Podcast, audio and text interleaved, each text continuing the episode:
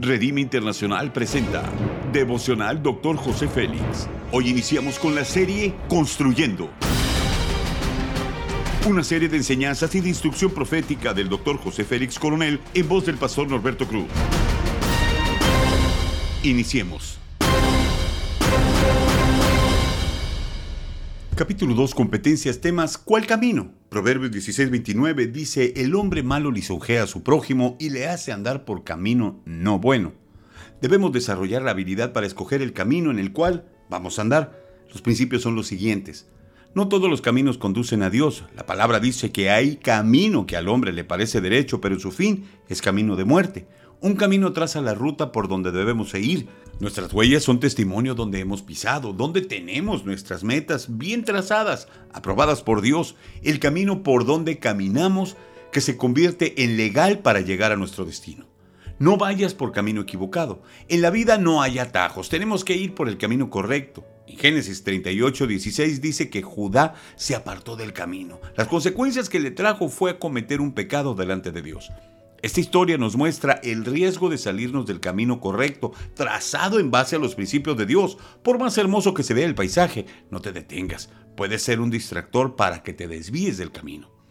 Es una decisión trascendental. Existen muchas cosas que pueden llevarnos por caminos equivocados. La ambición puede generar que tomemos atajos para ser prosperados. Los deseos de la carne nos pueden conducir a relaciones ilícitas. Como hijos de Dios tenemos que elegir el camino de la negación. Pablo dijo, ya no vivo yo, mas Cristo vive en mí.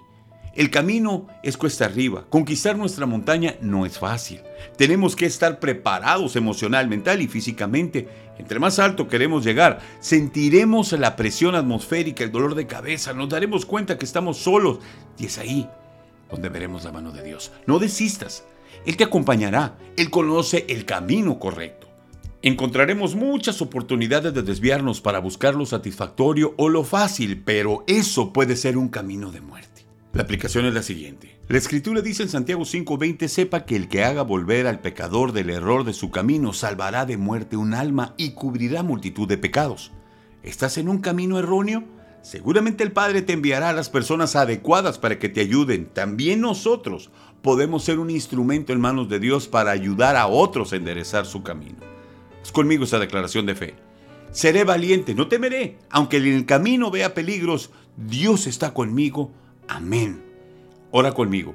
Dios maravilloso, muchísimas gracias por darme la oportunidad de enmendar mi camino y no perderme en esta noche oscura de maldad.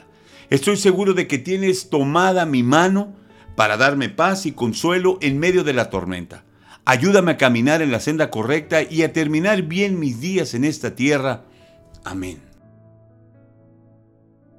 Gracias por habernos escuchado en Devocional Dr. José Félix. Si deseas más información acerca de este y otros mensajes, únete al grupo de Facebook Devocional Dr. José Félix. Muchas gracias una vez más por habernos acompañado. Hasta la próxima.